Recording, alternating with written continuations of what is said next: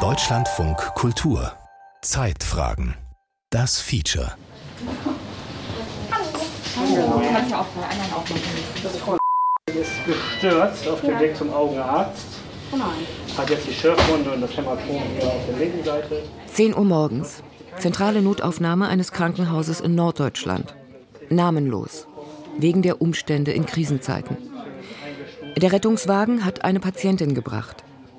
Die ältere Frau wollte eigentlich nur zu einer Untersuchung. Nun liegt sie auf einer Trage in der Notaufnahme, hat EKG-Elektroden am Körper und ein Blutdruckmessgerät am Arm. Schwester Finja, auch ihr Nachname bleibt außen vor, übernimmt die Patientin vom Notfallsanitäter des Rettungsdienstes und spricht sie an. Ja. Äh, ich würde eben ganz kurz auf den Flur stellen. Ähm, und dann können wir direkt weiter starten. Oder ihr könnt weiter direkt durchstarten. Ja. Ich kümmere mich um den Rest. Eigentlich begleite ich das Team der zentralen Notaufnahme als Reporterin. Früher allerdings habe ich als Fachkrankenschwester für Anästhesie und Intensivmedizin gearbeitet. Aus Beobachten wird deshalb schnell mithelfen. Gemeinsam lagern wir die Patientin auf eine Trage um, schieben sie an den Rand des Flurs. Während Schwester Finja schaut, ob sie noch ein freies Bett in einem der Behandlungszimmer findet, versorgen ihre Kollegen Yvonne und Martin die Patientin weiter. Brauchen Sie jetzt Sauerstoff? Ja, können wir machen. Ich hole mal eben das Meuterkino, ja? Haben wir Ihnen schon einen Abstrich in die Nase gesteckt? Hier? Ja. Ah ja, stimmt. Ich ja mit der, mit der Frage nicht wäre gekommen. Negativ? So, dann haben wir hier eine kleine Überwachung. Ich bin Schwester Yvonne, hallo. Nachdem Yvonne den Clip für die Messung der Sauerstoffsättigung an den Zeigefinger gesteckt hat, kontrolliert Finja den Corona-Test. Negativ. Zum Glück, sagt Finja. Covid-Patienten müssen isoliert liegen. Die Weiterversorgung ist nicht einfach. Okay, darf ich einmal kurz vorstellen, ich hatte seit drei Tagen Schmerzen in der äh, Schulter rechts, Ausspannung in den Bauchraum, einmal ein bisschen umschließen. Es geht wie immer Schlag auf Schlag, sagen meine Kollegen auf Zeit, während wir die gerade angekommene Frau von der Trage in ein Bett umlagern und in ein frei gewordenes Behandlungszimmer bringen. Dann haben wir jetzt hier erstmal ein bequemes Bett, ne? Okay. So. Na, liegen Sie denn so ein bisschen bequemer? Immer in so einer Kiste bequem liegen da. Ist es mit den, weil Sie Ihre Knie so schräg legen, haben Sie eine Knierolle? Ja, wäre ganz schön. Ich biete das hier ganz großzügig an, kenne mich hier überhaupt nicht aus. Als journalistische Aushilfspflegerin mit Vorerfahrung ist mir eine Lösung für das Problem der Patientin eingefallen, für das überlastete Gesundheitssystem leider nicht. Während ich Patienten mit umlagere, beim Betten helfe, Schieber ausleere, ganz einfach mit anpacke, möchte ich erfahren, wie sich der Klinikalltag für die hier Arbeitenden verändert hat und warum sie reihenweise hinschmeißen. Zu viel Arbeit, zu wenig Wertschätzung. Deutschlands Kliniken läuft das Personal davon. Ein Feature von Dorothea Brummerlo. Ein Rettungswagen bringt schon die nächste Patientin zu Schwester Finja. Genau, also es ist halt ähm, einfach nur mal zur Abklärung, ähm, weil sie nicht ganz verstanden hat, ob sie jetzt belastbar ist mit dem Bein oder halt nicht. Ähm, da ist mal ein Sturz vorausgegangen, wann ist halt unklar und ähm, und das sind halt sehr, sehr viele Patienten, die hier mal eben nur was abgeklärt haben wollen. Wir sind voll, ja. Aber das ist halt Standard. Das ist halt hier tagtäglich so. Auch Yvonne und Martin kümmern sich gerade um eine Patientin, die eigentlich kein Fall für die Notaufnahme ist. Nein, das Problem ist, sie hat einen Pflegedienst zu Hause. Kommt, die kommen aber auch nicht mehr mit ihr zurecht, weil das nicht mehr zu Hause zu führen ist. Und deswegen muss das Krankenhaus jetzt quasi gucken, ob sie in eine Einrichtung kommt oder erstmal eine Reha, Kurzzeitpflege, was auch immer. In deutschen Kliniken arbeiten Pflegekräfte, Ärztinnen und Ärzte am Limit. Nicht erst seit Corona. Muss ja Die Pandemie hat die Überlastung des Gesundheitssystems wie ein Brennglas für alle sicht- und spürbar gemacht. Es fehlt hinten und vorn an Personal. Und der dritte Corona-Winter hat gerade erst begonnen.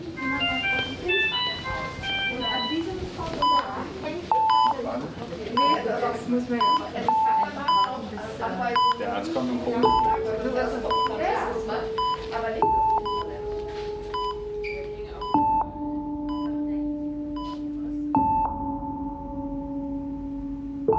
Es würde niemand von einem 100-Meter-Läufer, der sich äh, unterwegs ein Bein bricht, erwarten, dass der eine Bestzeit läuft. Und das Gefühl habe ich aber im Krankenhaus. Es wird immer noch erwartet, dass das alles weiterläuft wie bisher. Es ist so, dass wir eigentlich regelhaft unterbesetzt sind. Man merkt, dass so dieser Krisenmodus gar nicht so richtig verlassen wurde, sondern dass sehr, ähm, sehr viel Abnutzung beim Personal stattfindet. Ich glaube, alle sind sehr erschöpft nach den zwei Jahren. Mit einem Unterschied, dass wir aktuell eine enorm hohe Fluktuation an Pflegefachkräften haben, dass wir enorm hohen Anteil an Krankmeldungen jeden Tag, jede Woche haben. Also ich war fünf Wochen lang krank, ging einfach nicht weg. Weiß nicht, ob es vielleicht auch Folgeerscheinungen sind von so Covid-Infektionen. Also ich glaube, es gibt fast niemanden bei uns auf Stationen, der keine Covid-Infektion durchgemacht hat. Die aktuelle Situation ist sehr angespannt. Der Krankenstand ist sehr hoch und äh, von daher ringen wir jeden Tag darum, den Dienstplan wirklich gut zu besetzen. Katharina Meyer heißt eigentlich anders. Sie ist Pflegedirektorin in dem norddeutschen Krankenhaus, in dem ich einen Frühdienst in der Notaufnahme begleitet habe. Worst-Case-Szenario ist, wenn wir das Gleichgewicht zwischen den zu versorgenden Patienten und den Möglichkeiten, diese zu betreuen, verlieren. Wenn also mehr Patienten da sind, als Pflege und Ärzte versorgen können. Das sehen Sie aktuell in der zentralen Notaufnahme. Die zentrale Notaufnahme kann sich zwar abmelden und sagen, wir sind voll, aber wenn das alle Krankenhäuser tun, fahren die Rettungswagen vor und der Patient muss versorgt werden.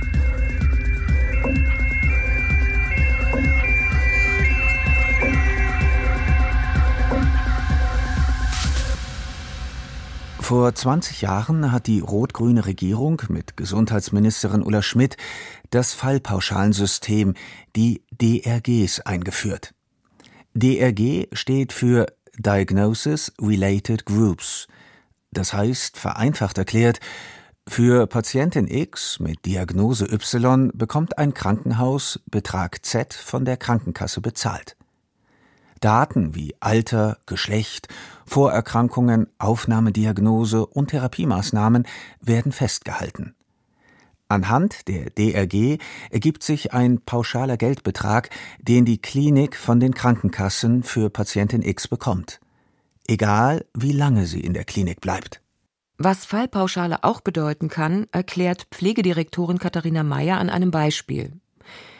Die aufwendige Pflege eines Patienten mit Weglauftendenz und Demenz muss das Personal nebenbei kompensieren. Zusätzliches Personal oder Geld ist nicht vorgesehen.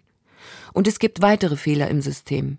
Wir müssen im Krankenhaus oft Patienten aufnehmen, weil in den Langzeiteinrichtungen die Pflege nicht das darf, was sie eigentlich könnte. Dann wäre vielleicht der ein oder andere Krankenhausaufenthalt auch zu verhindern. Vielfach könnte man aber in Langzeitpflege, Kurzzeitpflege, ambulanter Pflege Aufenthalte verhindern, wenn Pflegende Entscheidungen treffen können, die sie wissen, worum sie aber bitten müssen. Also, Pflegerinnen und Pflegern im ambulanten Bereich mehr Verantwortung übertragen und damit Kliniken und Klinikpersonal entlasten. Die geltenden gesetzlichen Vorschriften sind zeitaufwendig und fachlich nicht notwendig, meint die Pflegedirektorin. Hinzu kommt, dass viele Patienten mit einer sogenannten sozialen Indikation eingeliefert werden.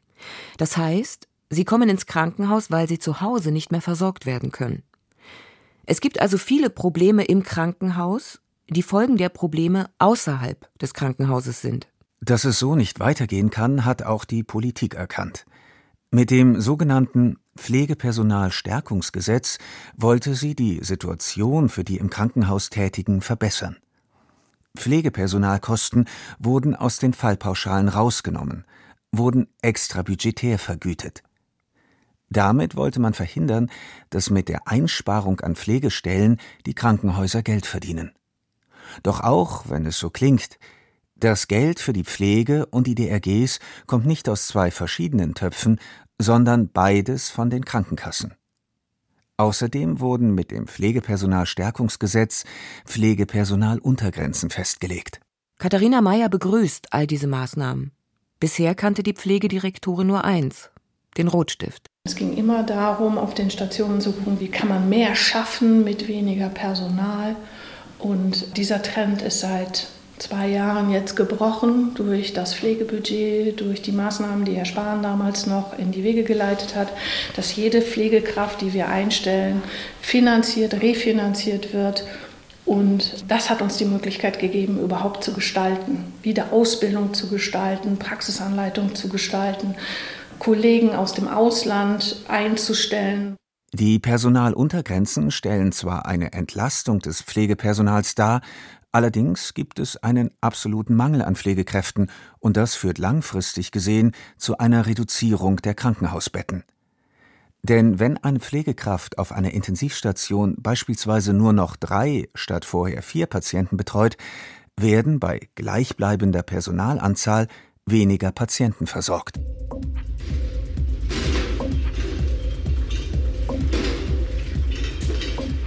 Das Pflegepersonalstärkungsgesetz sei eine gute Entwicklung für das Pflegepersonal, nicht aber für die Ärztinnen und Ärzte. Für sie gelte es nicht, findet Susanne Jona, erste Vorsitzende des Marburger Bundes, der Fachgewerkschaft für Ärztinnen und Ärzte in Deutschland. Uns war klar, dass genau das passiert, nämlich dass im ärztlichen Personalbereich eingespart wird, Stellen nicht mehr nachbesetzt werden. Auf die Spitze getrieben bedeutet das, Private Krankenhausbetreiber machen hohe Gewinne und streichen gleichzeitig Stellen. Im Ärzteblatt wurde das Beispiel der Fresenius GmbH mit ihren Helios-Kliniken genannt. In Deutschland verfügt Helios über 87 Kliniken, rund 130 medizinische Versorgungszentren, sechs Präventionszentren und 17 arbeitsmedizinische Zentren. Mehr als 75.000 Mitarbeitende erwirtschafteten 2021 einen Umsatz von 6,7 Milliarden Euro. Helios verspricht den Aktionären eine hohe Dividende und streicht gleichzeitig an vielen Klinikstandorten Arztstellen, um Personalkosten zu reduzieren. Und das ist einfach eine Katastrophe für die Patientenversorgung und eine Katastrophe für das dann noch verbleibende Personal. Das ist eine Spirale, die sich nach unten fortsetzen wird. Wenn man die erstmal anstößt, dann folgen oft Kündigungen aus Eigenantrieb der Ärzte, weil sie sagen, so kann ich meinem eigenen Anspruch nicht mehr gerecht werden. Was uns halt alarmiert ist, dass 40 Prozent der Kolleginnen und Kollegen sagen, sie schließen einen Berufswechsel nicht mehr grundsätzlich aus. Andreas Hammerschmidt, Facharzt für Unfallchirurgie und zweiter Vorsitzender des Niedersächsischen Landesverbandes beim Marburger Bund. Das bedeutet, Sie können sich vorstellen, nicht mehr als Krankenhausarzt oder Ärztin tätig zu sein. Und das ist natürlich eine riesen Versorgungslücke, die dann zum einen entsteht. Zum anderen ist es so, dass 70 Prozent der Kolleginnen und Kollegen sagen, dass die Arbeitsbedingungen absolut mangelhaft letztlich sind.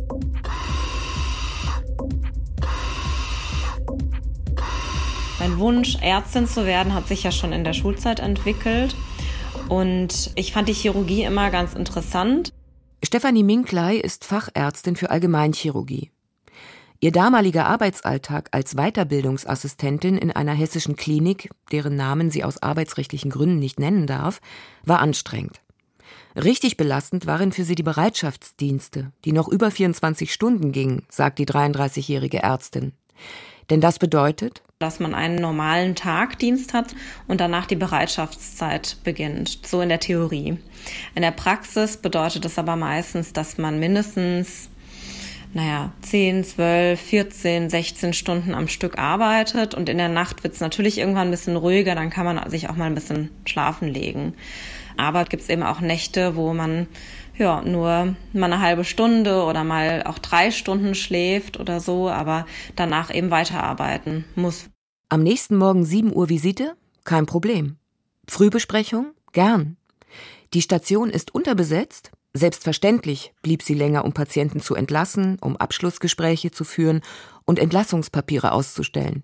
Am meisten genervt hat mich die fehlende Wertschätzung, hauptsächlich von Vorgesetzten, von Oberärzten und vom Chef, weil man einfach nicht wirklich häufig gesagt bekommen hat, dass man was gut gemacht hat, dass man sieht, dass äh, viel Arbeit da ist und viel Stress da ist. Aber es gab viel häufiger, dass man dann doch noch den Anschiss kassiert hat und doch noch gesagt wurde, was alles schiefgelaufen ist. Alles vor dem Hintergrund, dass die Arbeitsverträge für Ärztinnen und Ärzte in Weiterbildung immer an die Zeit ihrer Fachweiterbildung gekoppelt sind. Und die Klinik hat Personal abgebaut. Von daher war es unsicher, ob ich überhaupt eine Verlängerung bekomme. Und man hat mir eine zweimonatige Verlängerung angeboten.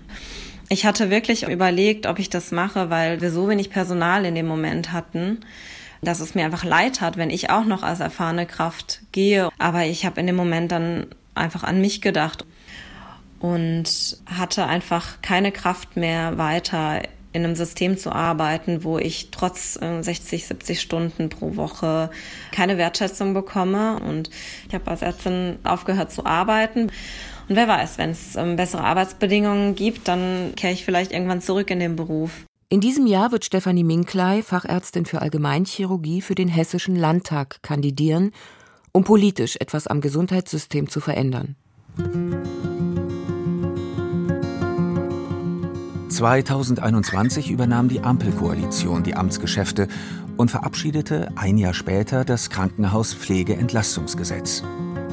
Es bemisst die Tätigkeiten der Pflegenden in Minuten und berücksichtigt, wie aufwendig die Pflege ist, mit einem hohen administrativen Aufwand. Hinzu kommt, dass das Ganze nur für die sogenannte Pflege am Bett gilt. Das heißt, meine Kollegen auf Zeit aus der zentralen Notaufnahme profitieren nicht davon. Dort gelten weiterhin die DRGs und damit auch die leistungsabhängige Bezahlung. Das Krankenhauspflegeentlastungsgesetz schafft Stellen. Punkt. Aber am grundlegenden Problem, dem leergefegten Fachkräftemarkt, ändert es nichts. Es ist einfach zu spät erlassen worden. Schlussendlich heißt das jetzt für die Kliniken, wo Personal fehlt, wird es wirtschaftlich eng.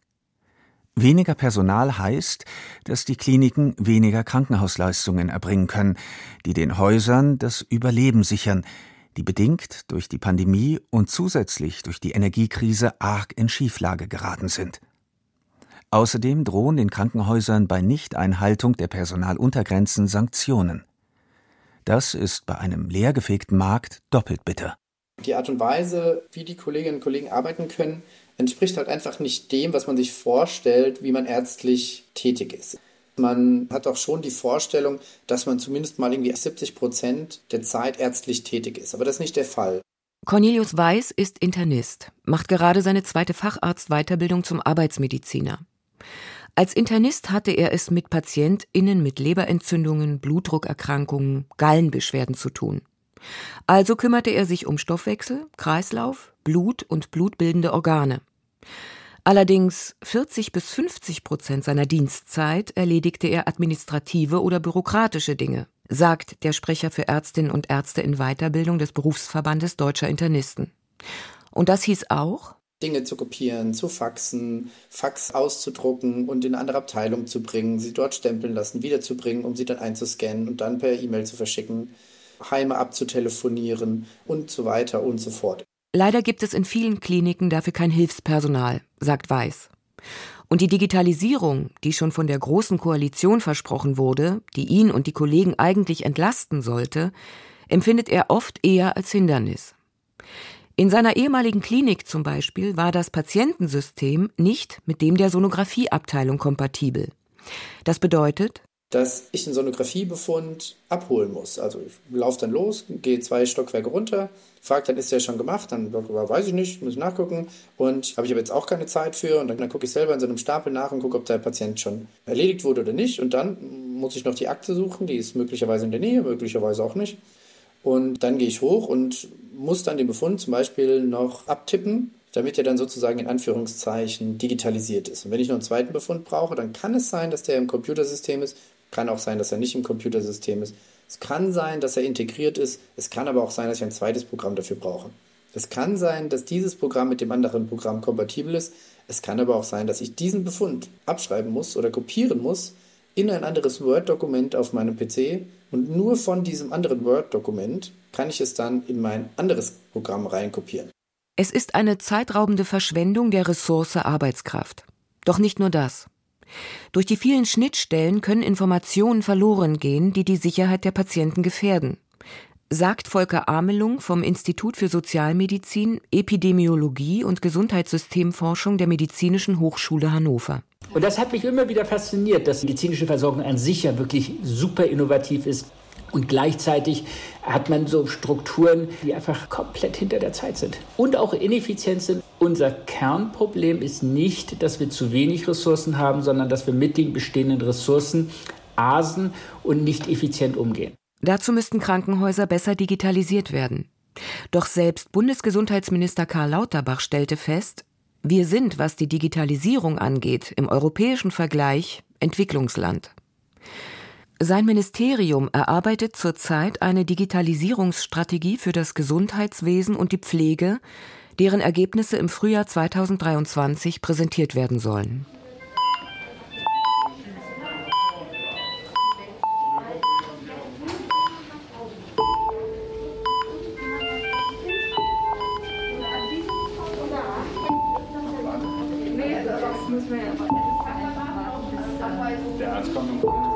Obwohl wir schon seit Jahren eigentlich viel zu wenig Pflegepersonal haben, wird das Personal in unserer Klinik immer noch behandelt, als wäre man extrem austauschbar und ersetzbar. Was, du gehst nach zehn Jahren? Ja, tschüss. Ein Chef, eine Chefin, die sich darum kümmert, wie es dem Personal geht, mal zu jemandem geht und sagt, warum kündigst du nach 28 Jahren auf der Intensivstation? Was könnte man für dich tun, damit du hier bleibst? Und das fehlt halt völlig. Das Schlimmste, was mir passieren kann, ist, dass ich als jemand, der quasi wie so eine Aufsichtsfunktion hat, dass man entscheidende Dinge als der Erfahrenste übersieht, von denen dann Patienten Schaden nehmen. Und das ist so für mich so ein Albtraum-Szenario.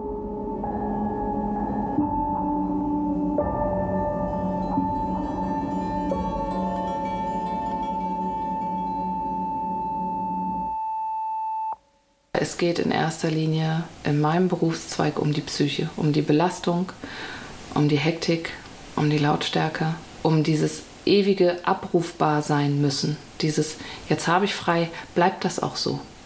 Und wenn ich was Wichtiges vorhabe, muss ich darauf pochen, dass ich diesen freien Tag oder diese freien Stunden behalte. Das ist wahnsinnig anstrengend. Julia, die ihren Familiennamen nicht nennen möchte, ist 47 Jahre alt. Seit sechs Monaten ist die Krankenschwester aufgrund psychischer Erkrankung außer Gefecht gesetzt. Pflegekräfte sind doppelt so häufig vom Burnout betroffen wie andere Berufsgruppen. Laut einer Studie des AOK Bundesverbandes stieg der Anteil psychischer Erkrankungen im Zusammenhang mit Burnout in den Pflegeberufen seit 2012 um mehr als 15 Prozent. Man will jedem gerecht werden. Man will dem Patienten und seinem Arbeitsplatz und seinem Arbeitgeber gerecht werden. Man möchte Zeit mit dem Partner verbringen, man möchte Zeit mit dem Kind verbringen. Man möchte aber auch irgendwie sich erholen. Und das führte bei mir dazu, dass ich jegliche Lust auf irgendwelche Aktivitäten verloren habe. Dieser Wunsch, einfach nur die Füße hochlegen, für mich alleine sein und einfach mal Ruhe haben, wurde immer, immer größer. Julia hat sich noch nicht entschieden, wie es weitergeht. Arbeitszeit reduzieren? Ja, darüber habe sie schon nachgedacht, sagt die Anästhesieschwester. Im Moment stehe ihre Gesundheit im Vordergrund. Für Zukunftspläne habe sie noch keine Kraft. Es ist für alle Menschen total selbstverständlich, dass wenn sie Schmerzen, Unwohlsein, irgendwas haben, dass sie irgendwo hingehen können und da ist jemand rund um die Uhr, der denen hilft. Das ist so selbstverständlich geworden, dass das viele gar nicht mehr hinterfragen. Und es ist aber nicht selbstverständlich, dass Menschen mitten in der Nacht irgendwo arbeiten und für alle Fälle gewappnet sind. Dieses im Bett liegen, vielleicht gerade eine Stunde zu schlafen, das Telefon klingelt und man steht sofort Gewehr bei Fuß und rettet Leben, das ist eine unheimliche Belastung. Es täte den Krankenhäusern gut, sich mal umzusortieren, meint Julia.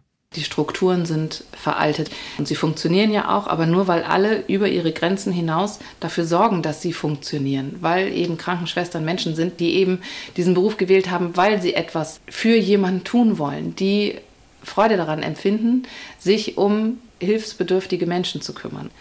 Aber es braucht mal ein komplettes Durchrütteln, um mal zu gucken, was wird denn tatsächlich gebraucht? Woran mangelt es denn wirklich? Ärztegewerkschaftsvertreterin Susanne Jona wünscht sich Entlastung des gesamten Krankenhauspersonals. Wir wissen, dass Pflegekräfte im Durchschnitt etwa pro Tag drei Stunden dokumentieren Und bei Ärztinnen und Ärzten ist es ein Drittel äh, der Kollegen, die sogar mehr als vier Stunden dokumentieren. Und die Deutsche Krankenhausgesellschaft hat einmal ausgerechnet, wenn wir die drei Stunden Pflegedokumentation nur um eine Stunde reduzieren würden, dann würde die Arbeitszeit von 60.000 Vollzeitpflegekräften freigesetzt. Ich glaube, es macht überhaupt gar keinen Sinn, durch ein Krankenhaus durchzujagen, zu überlegen, wo kann ich jetzt hier nochmal irgendwie ein Prozent einsparen. Natürlich gibt es Effizienzreserven, aber wenn man aus einer Gesamtsystemsicht guckt, müsste man viel größer herangehen. Ähnlich wie Gesundheitssystemforscher Volker Amelung sieht es wohl auch Karl Lauterbach. Im Dezember hat der Bundestag ein Gesetzespaket verabschiedet, das der Gesundheitsminister von Haus aus Gesundheitsökonom, als kleine Krankenhausreform bezeichnete.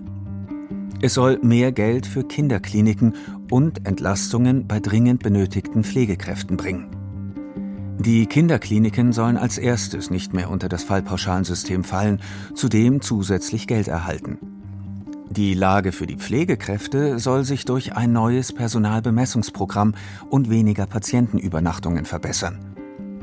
Noch steht bei den geplanten tagesstationären Leistungen nicht fest, welche Fälle mindestens sechs Stunden in der Klinik behandelt werden sollen und dann ohne Überwachung zu Hause schlafen können.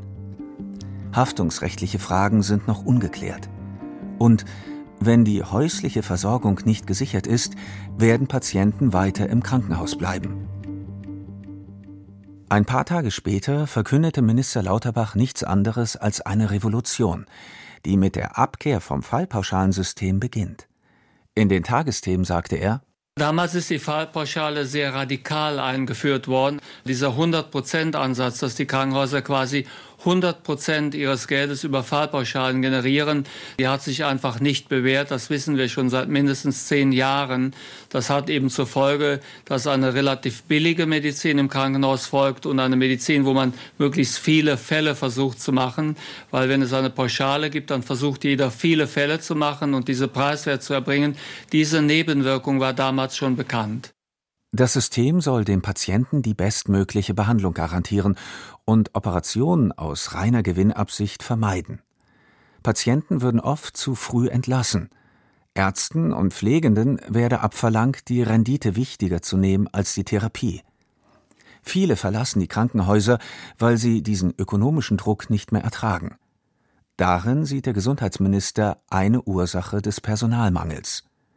Deshalb strebt das Ministerium diese grundlegende Reform der Krankenhausvergütung an. Zukünftig wird das Bereithalten von Personal und Technik vergütet und es wird bundesweit klar definierte Versorgungsstufen für Krankenhäuser geben. Die Krankenhäuser der Basisversorgung, die wohnortnah und flächendeckend für kleinere chirurgische Eingriffe und Notfälle da sind. Die Häuser der Regel- und Schwerpunktversorgung und die Häuser der Maximalversorgung durch die Unikliniken. Volker Amelung begrüßt solche Organisationsmodelle. Wenn man sich so international Modelle von Gesundheitssystemen anschaut, dann ist im Prinzip die Versorgung vor Ort in der Mitte und am Rand ist das Krankenhaus. Doch eigentlich ist es bereits fünf nach zwölf. Ein Drittel aller Betten auf Normalstationen sind nicht betreibbar. Auf den Intensivstationen ist in den zurückliegenden zwei Jahren ein Viertel aller Beatmungsbetten verloren gegangen, weil das Personal fehlt. Das Gesetz kam erst, als der Markt schon leergefegt war. Die wirtschaftliche Lage der Kliniken sieht laut Deutscher Krankenhausgesellschaft ebenfalls schlecht aus. Bis zu 40 Prozent der Krankenhäuser sind insolvenzgefährdet, obwohl Deutschland mit 13,1 Prozent des Bruttoinlandsprodukts viel Geld für Gesundheitsversorgung ausgibt. Zu lange hat man die notwendige Reform nicht in Angriff genommen. Dass das bestehende Fallpauschalensystem nichts taugt, weiß man laut Gesundheitsminister seit über zehn Jahren. Kann man das Ruder mit dem neuen Gesetzesvorschlag noch herumreißen? Fünf Jahre sind für die Reform des Krankenhaussystems angesetzt. Für viele Krankenhäuser werden diese Maßnahmen leider zu spät kommen.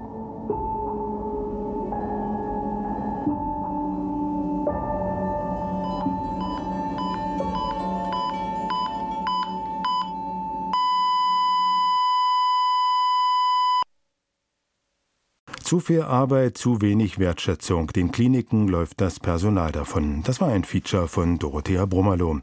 Die Redaktion hatten Franziska Rattay und Ulrike Köppchen. Die Regie Beatrix Ackers, an der Technik saß Martin Eichberg. Es sprachen Annika Mauer und Max Urlacher.